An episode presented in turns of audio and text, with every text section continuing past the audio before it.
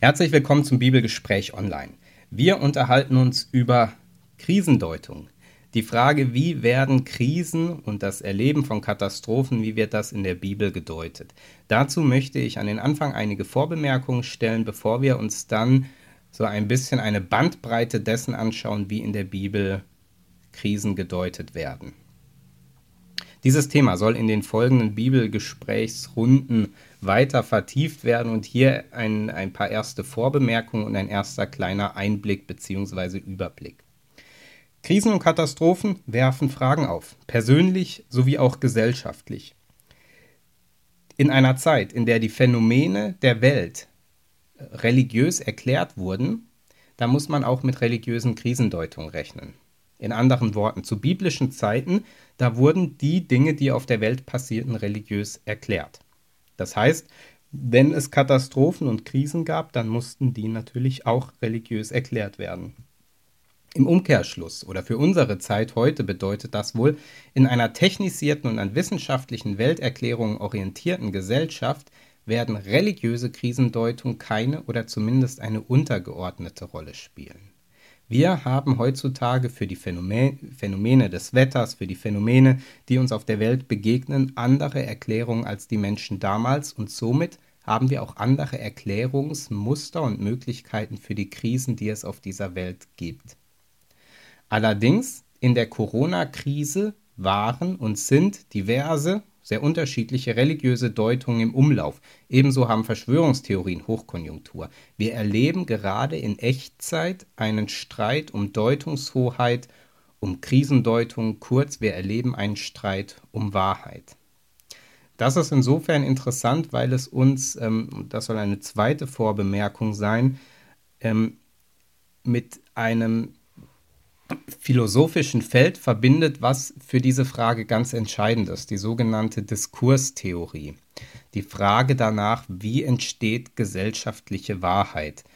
Michel äh, Foucault hat den Gedanken geprägt ähm, zum Thema Wahrheit, dass er gesagt hat, Wahrheit ist das, was sich zu einer bestimmten Zeit als Wahrheit durchsetzt. Wahrheit in, in der Vorstellung der Diskurstheorie bedeutet Abschied von der Vorstellung einer statisch gegebenen ewigen Wahrheit zu nehmen.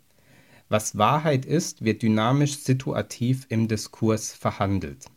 Ich erkläre, was ich damit meine oder was damit gemeint sein soll.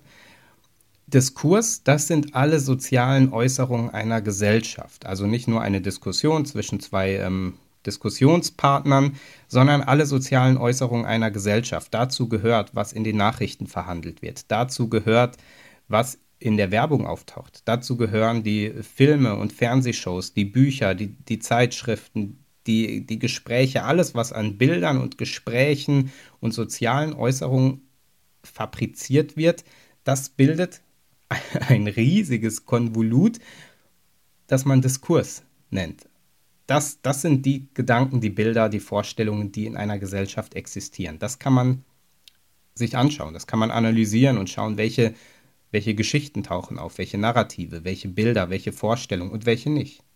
Was ist hinten runtergefallen? Was gibt es nicht mehr? Was gibt es Neues? Großes und spannendes, sehr spannendes Feld.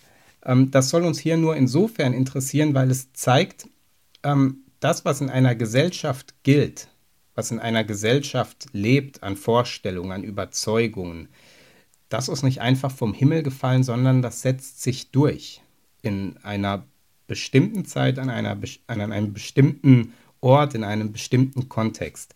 Und das, was sich durchsetzt, das wird irgendwann zumindest von den meisten allgemein als Wahrheit, als verbindlich, als normativ anerkannt. Es gibt immer auch Gegendiskurse, das heißt Gruppierungen, die ähm, andere Bilder, ähm, andere Geschichten äh, tradieren und weitertragen und daher auch andere Wahrheiten haben. Was wir zurzeit erleben, ist meines Erachtens, dass ähm, in der Gesellschaft aufeinander prallt, dass Menschen sich nicht mehr auf eine gemeinsame Wahrheit einigen können. Dass da verschiedene Diskurse aufeinander prallen und man merkt, man kann gar keinen Konsens finden, weil es nichts gibt, worauf man sich einigen kann. Es werden ganz unterschiedliche Wahrheiten erlebt. Ähm, das wird wunderbar zusammengefasst in der Formulierung, die auf äh, die, die Gedankenwelt des amerikanischen Präsidenten Trump zurückgeht, mit den Alternative Facts, alternative Fakten. Wir können uns noch nicht mal auf die Fakten einigen, sondern ihr habt eure Fakten, wir haben unsere Fakten. Dass dann die Interpretation, die daraus folgt, grundsätzlich verschieden ist, ähm, das ist dann ziemlich logisch. Für die Frage nach Krisendeutung ist dieser, äh, diese ähm, Erwähnung von Diskurstheorie insofern interessant und wichtig, weil es uns daran erinnert, dass wann immer wir es in der Bibel mit Krisendeutung zu tun haben, wenn eine Krise auf eine ganz bestimmte Weise ganz klar und eindeutig erklärt wird, haben wir es mit einer Meinung, mit einer Stimme zu tun, die damals erstmal eine Stimme von vielen war und sich dann im Laufe der Zeit durchgesetzt hat.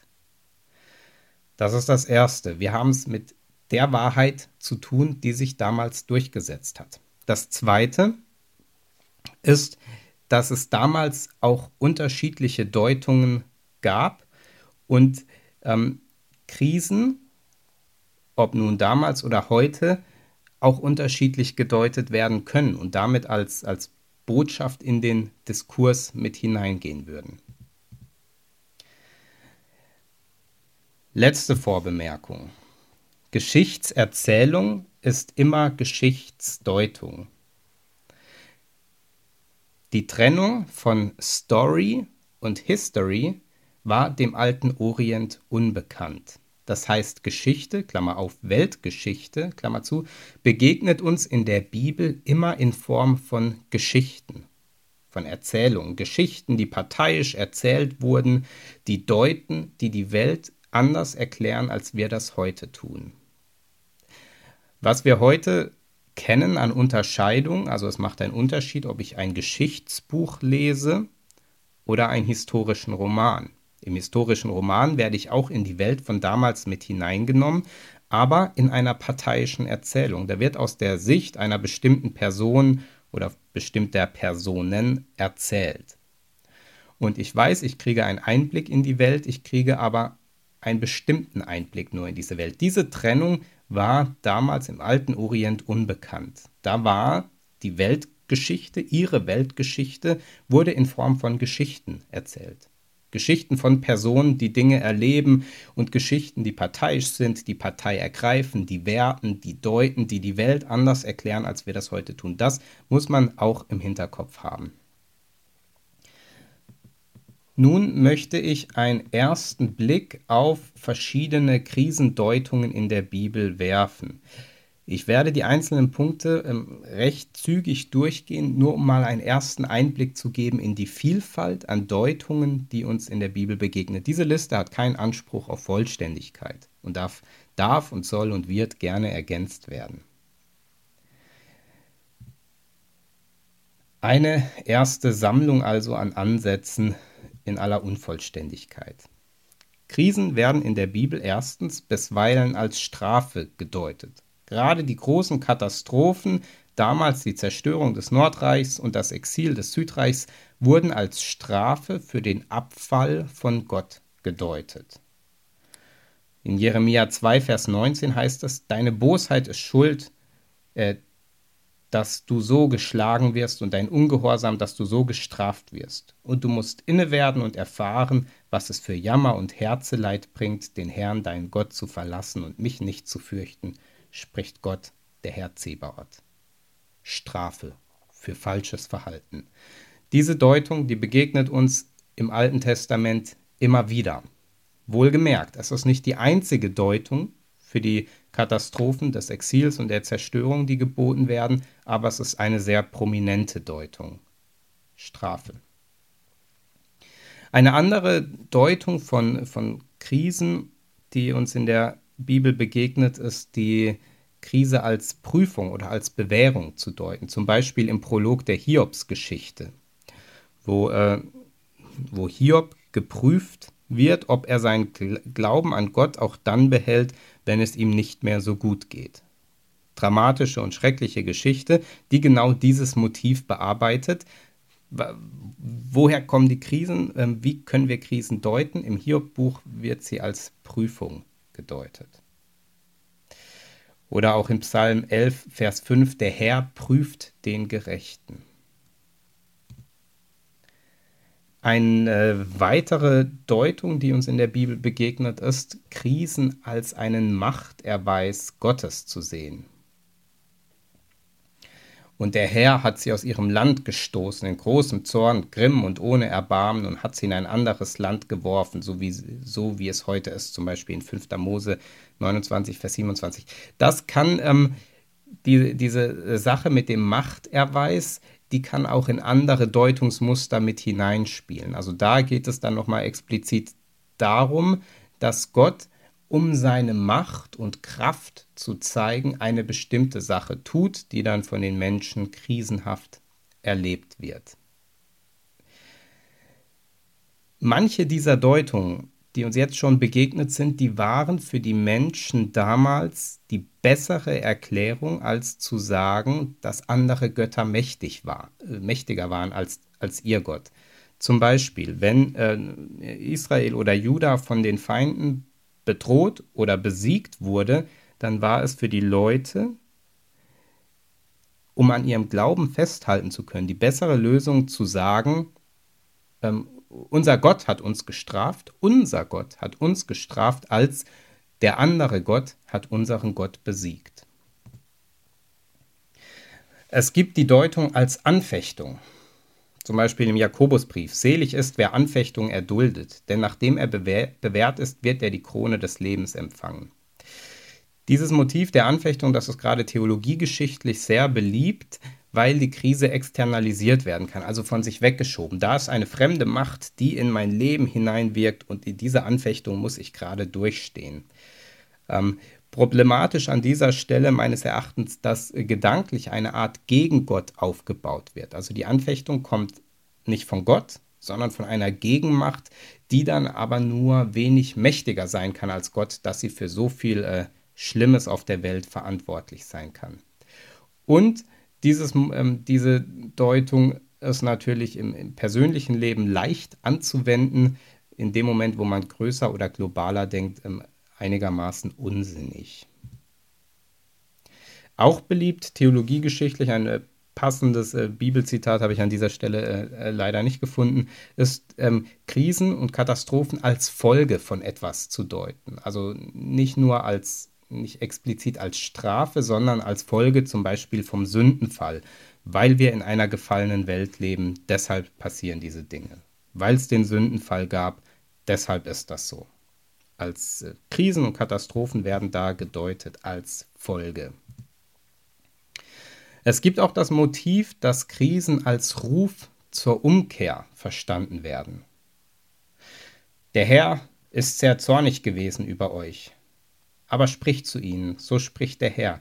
Kehrt um zu mir, spricht der Herr, so will ich zu euch umkehren, spricht der Herr, so in Sacharja Kapitel 1.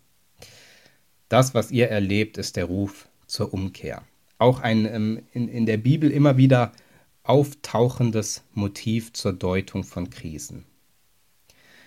Auch beliebt ist zu sagen, das, was passiert an Krisen und Katastrophen, egal was sie auch sein mögen, ist Teil von Gottes Plan. Wird er sich ja schon was dabei gedacht haben, dass das passiert. Das ähm, kann sich unter anderem daher ableiten, dass in der Offenbarung große Krisen und Katastrophen eingebettet werden in eine Erzählung von einem großen göttlichen Plan für diese Welt, wie er sie zu einer neuen Welt, zu einer Neuschaffung, zu einem guten Ende bringen wird. Problematisch meines Erachtens an dieser Deutung ist, dass es ein Stempel, der auf alles passt. Den kann man einfach überall draufsetzen. Na, das ist Teil von Gottes Plan.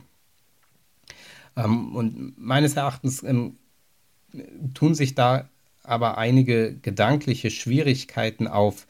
Ähm, weil, weil vieles, was auf der Welt passiert, mit, mit den Vorstellungen und den Bildern, die man von Gott hat, nicht wirklich oder nur sehr schwer in Einklang zu bringen ist. Und wenn all die schlimmen Dinge, die auf der Welt passieren, das Label bekommen, Gottes Plan, dann ist das schon, wie ich finde, eine sehr bittere Perspektive. Eine weitere Möglichkeit der Krisendeutung, die finden wir ähm, sowohl bei Paulus als auch als Fazit im Alten Testament, als Fazit der Josefsgeschichte. Es dient schlussendlich alles zum Guten. Ihr gedachtet es böse mit mir zu machen, aber Gott gedachte es gut zu machen. So endet die Josefsnovelle. Paulus sagt, ähm, denen, die Gott lieben, dienen alle Dinge zum Besten.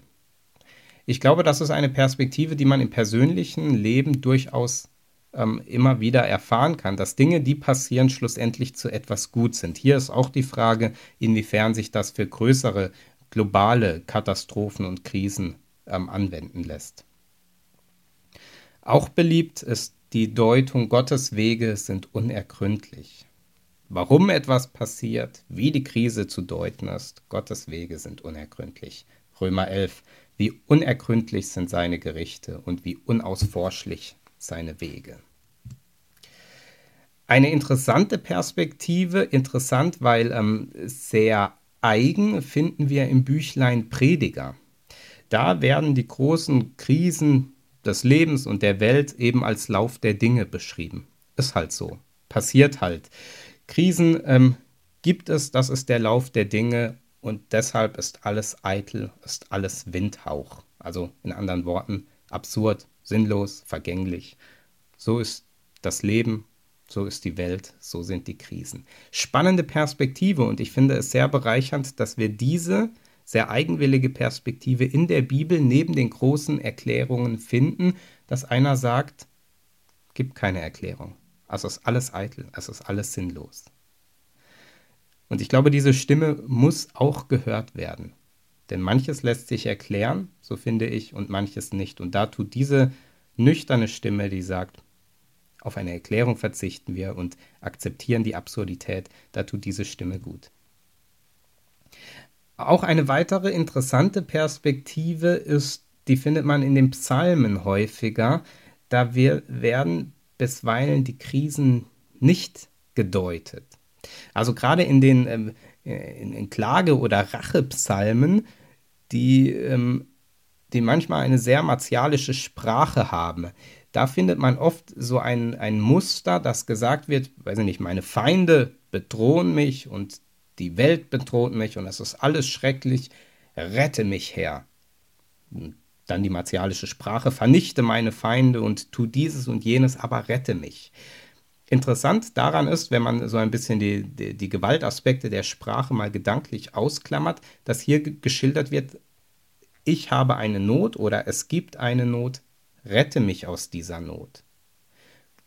Die Not wird, muss gar nicht erklärt werden, sondern das Entscheidende ist der Aufruf, die Bitte an Gott zu retten. Das mal als erster Einblick oder Überblick über verschiedene Krisendeutungen. Es geht nun gar nicht darum zu sagen, die eine ist besser als die andere, wobei es sich sicherlich persönliche Favoriten auftun können. Das Spannende ist meines Erachtens zu sehen, es gibt eine Bandbreite an Krisendeutungen. Und wann immer einem Menschen begegnen, die sagen, in der Bibel, da wird das doch eindeutig so und so gedeutet, den kann man zumindest sagen, in der Bibel gibt es eine ganze Palette an Krisendeutungen. Eine ganz breite Palette, wie Krisen gedeutet werden. Und ich finde das eine hilfreiche und wichtige Erkenntnis, zu sehen, wie Krisen gedeutet werden, ist vielfältig. Und man könnte nun auch all diese Deutungsmuster an die Corona-Krise anlegen und es würde wahrscheinlich immer funktionieren. Das zeigt, dass wir uns eben nicht ähm, einfach hinstellen können und sagen, die Corona-Krise ist genau so und so zu deuten. Das ist die richtige Erklärung für die Sache, sondern dass wir in aller Behutsamkeit darüber nachdenken müssen und merken, dass Krisendeutung immer Auseinandersetzung mit Geschichte ist, immer Auseinandersetzung mit dem herrschenden Diskurs und immer Auseinandersetzung ja, mit dem biblischen Zeugnis, wie, wie dort Krisen gedeutet werden und uns wahrscheinlich, bevor man zu einem festen Urteil kommt, erstmal ins Nachdenken führen soll. Ich hoffe, dass das Nachdenken angeregt wurde und bis zum nächsten Mal.